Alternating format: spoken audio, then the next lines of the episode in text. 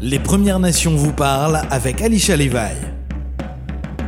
Hey everyone, you're listening to Alicia Levi from Elsipogtog on CKMA 93.7 FM. And for today's word of the day, I chose the word Sa'amau, which means chief in Micmac. So now I wanted to read to you from a missing murdered indigenous woman or girl's post. And today I wanted to talk about Jenna Lee Ballantyne. Lee Rose Ballantyne was 22 when she was found dead in an abandoned vehicle. So I'm going to read to you about the post on her. It says Winnipeg police identify homicide victim. Winnipeg police have identified the city's first homicide victim in 2013 and charged a 28 year old man with second degree murder in the death. Lee Rose Ballantyne, 22, was found dead in an abandoned vehicle early Thursday morning. A 28 year old man has turned himself into police and now faces a second degree murder charge. Officers were first called at about 4:25 a.m. to a home in the 500 block of Kylemore Avenue about a stabbing. Police said that they believed Ballantyne was with the man early Thursday morning while together they were involved in a dispute where Ballantyne sustained serious injuries. Then at about 1:30 p.m. that day, police responded to Pear Tree Bay in South Vital. Police said that the man placed Ballantyne in a car and drove to that location location, left the vehicle, and took off. There's no word yet on the relationship between the victim and the accused. Officers are waiting for an autopsy result to confirm the cause of death. That was the first post on Jenna Lee Ballantyne. Then there was a follow up three years later after court cases. It says,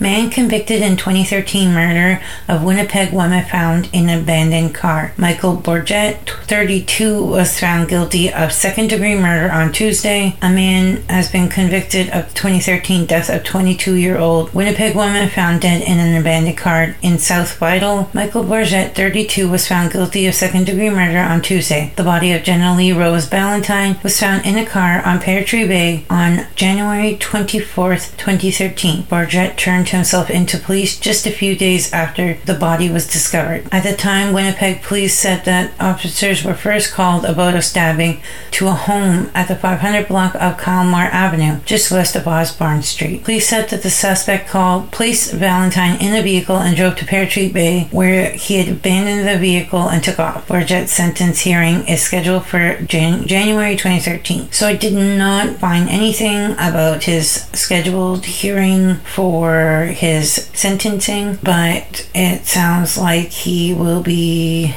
for sure in jail for second degree murder. Probably still is. Probably not much longer though. So that is the case of Jenna Lee Rose Ballantyne. You're listening to Alicia Levi from Elsipogtog on CKMA 93.7 FM. And don't forget today's word of the day was Sa'amau, which means chief in Micmac. Les Premières Nations vous parlent, votre rendez-vous quotidien avec les Premières Nations Mi'kmaq et Alicia Levi. Hey everybody, you're listening to Alicia Levi from Elsipogtog on CKMA 93.7 FM. And don't forget today's word of the day was Sa'amau, which means chief in Micmac. So now I wanted to read to you from a missing persons poster.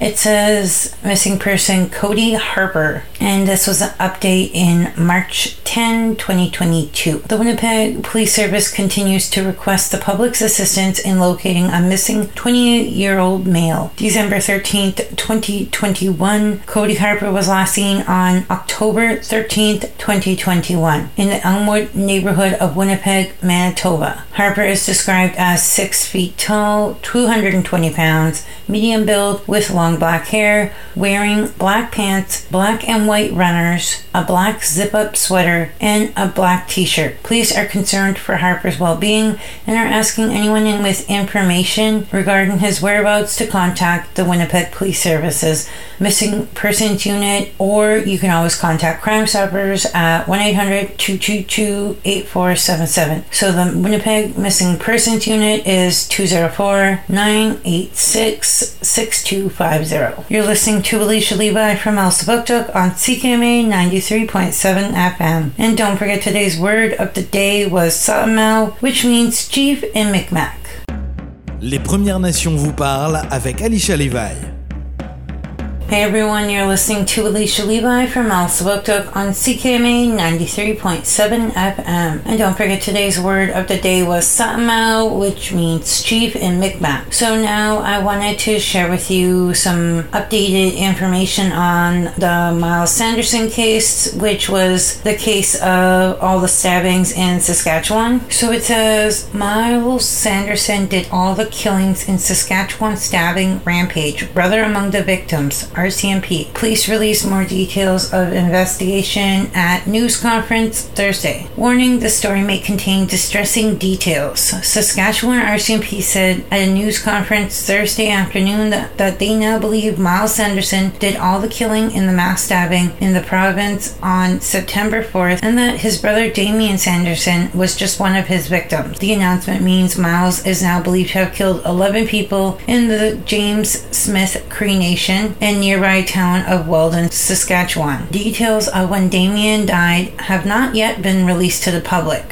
Rhonda Blackmore, commanding officer of the Saskatchewan RCMP, said Thursday that police now believe Damien did not commit any of the homicides. However, she said Damien was involved in the initial planning for what became the September 4th rampage. It seems that there may have been something that changed as the incident unfolded, she said. Blackmore said she could not go further into specifics about Damien's involvement in the planning and that more would be revealed at a pair of inquests expected to happen next year. Blackmore also said that RCMP could not speak to the motive for the murders at this time. We may never have all those answers, she told reporters. What happened on September 3rd? Blackmore also re- re- released more information about what Damien was doing the day before the stabbings. On September 3rd at approximately 4 a.m., the RCMP received a report that Damien Sanderson had stole a vehicle on the James Smith Cree Nation. Two officers from the detachment responded about 15 minutes later. On their way to the James Smith Cree Nation, as part of their investigation, the officers confirmed Damien had a warrant for his arrest for a previous assault, Blackmore said. Blackmore said the officers looked at a photo of Damien in the RCMP database, but that was the last photo on record of him was from 2014. The caller who reported the stolen vehicle suggested police search the North Road on James Smith Cree Nation. Officers found the vehicle there. Blackmore said officers then searched a home in that area and found seven people inside. They all gave names to the officers and none said they were Damien Sanderson. Blackmore said they have since determined Damien was one of those seven people. She said he gave the name of someone else from James Smith. She noted that his appearance was a lot different than the 2014 photo on file. Officers found the keys for the stolen vehicle inside the home, but were unable to get any information from the occupants about how the vehicle got there, Blackmore said. I'd like to be clear at no time during the first 911 report to the police or any of the following conversations between Melfort RCMP officers and the caller on the morning of September 3rd was Kyle Myles Sanderson's name or actions or any threats of violence reported to police, Blackmore said. Blackmore says police later confirmed that Myles Sanderson and his brother had been selling drugs on September 3rd, the day before the stabbings. She said both were also involved in three violent altercations. Blackmore said these were not reported to the police at the time, and it is it is unknown if weapons were involved. Damien had originally been charged with first degree murder in relation to the stabbings. Blackmore said that was based on the information they had at the time. She said the charges against both Damien and Myles were withdrawn by the Crown following both of their deaths. Alright, so you're listening to Alicia Levi from Elsipogtog on CKMA 93.7 FM. And don't forget today's word of the day was Sa'amau, which means chief in Mi'kmaq. Les Premières Nations vous parlent, votre rendez-vous quotidien avec les Premières Nations Mi'kmaq et Alicia Levi.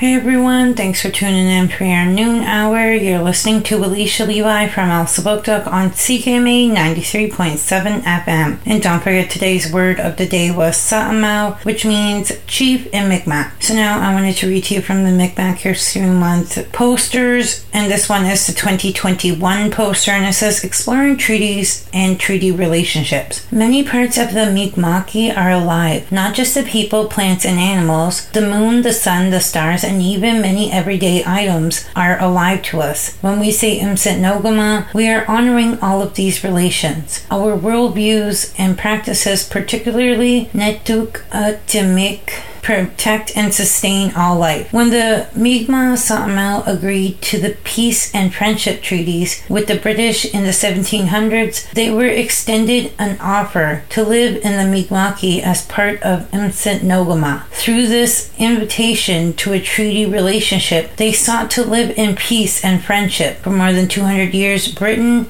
and then Canada denied the treaty relationship established in the 1700s. If Mi'kmaq oral history had not carried the treaty relationship through this period of denial, there would be no treaty rights today. Renewal and reconciliation. Treaties are alive because of Mi'kmaq oral histories. From 1965 onward, the Supreme Court of Canada had affirmed the peace and friendship treaties. Multiple decisions have mandated the protection of the treaty rights impacting natural resources, health, education, justice, economic development, and culture. Today, the government of Nova Scotia and Canada work together with the Mi'kmaq to determine how the how to implement treaty rights. It is not always easy, but treaty treaty relationship is a priority. Denial and damage. Shortly after the treaty was signed in 1779, the British used the population growth and military strength to overwhelm Mi'kmaq With the emergence of Canada as a nation, the Crown's efforts to control Mi'kmaq and their other indigenous groups grew. The policies of this time came to be known as treaty denial. They damaged Mi'kmaq and people and their culture. Treaty denial efforts were directed at the heart of communities, land, culture, women, and children. They include the creation of the Indian Act and the policy of the centralization and the Shubenacadie residential school. Despite these difficulties, Mi'kmaq continued to hunt and fish and gather. Towns provided limited opportunities to sell goods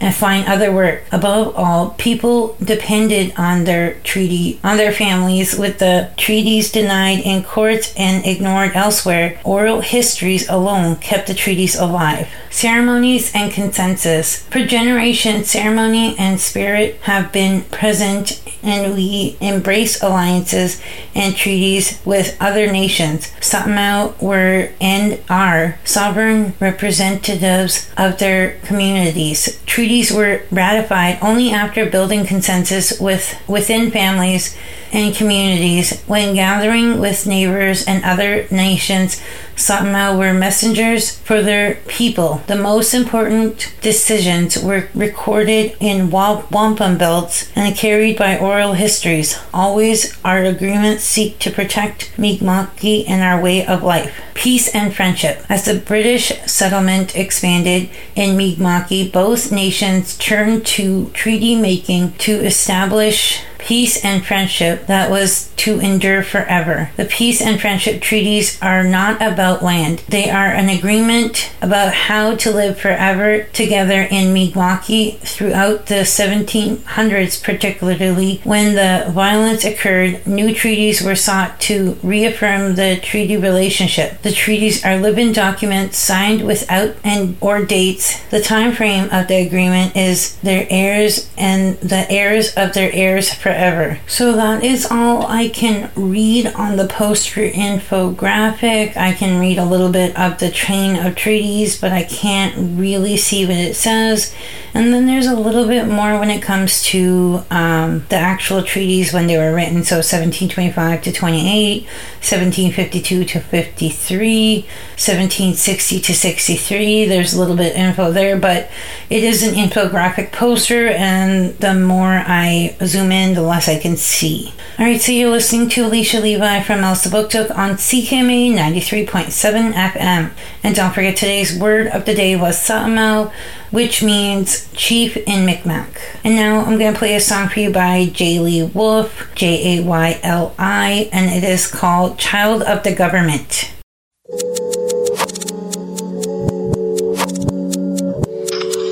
Oh, hey, uh, just, uh, I was just gonna tell you that, uh, I just, I just got, I guess I got no one to talk to, really.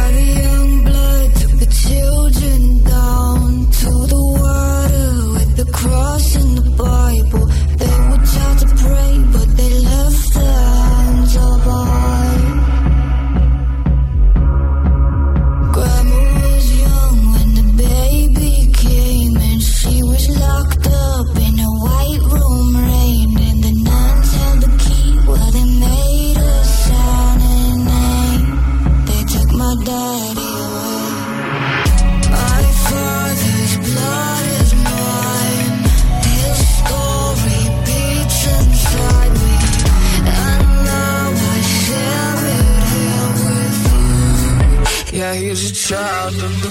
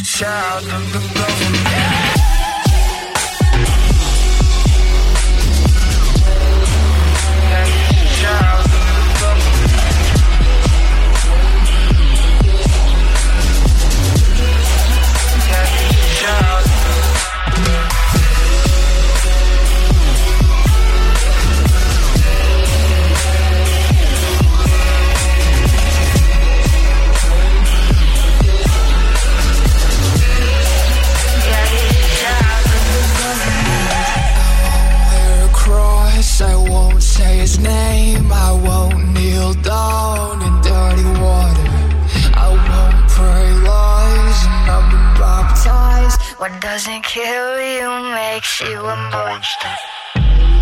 There's a lot of things that the government blacked out, but you know, like, I mean, no matter what happened, I'm just, you know, I'm really grateful for you in my life because it's been difficult. Um, and I guess I passed a lot of that on to you, and, and uh, you know, uh, you know, we're doing the best we can, and, and life's and life's awesome. Wild Whisper.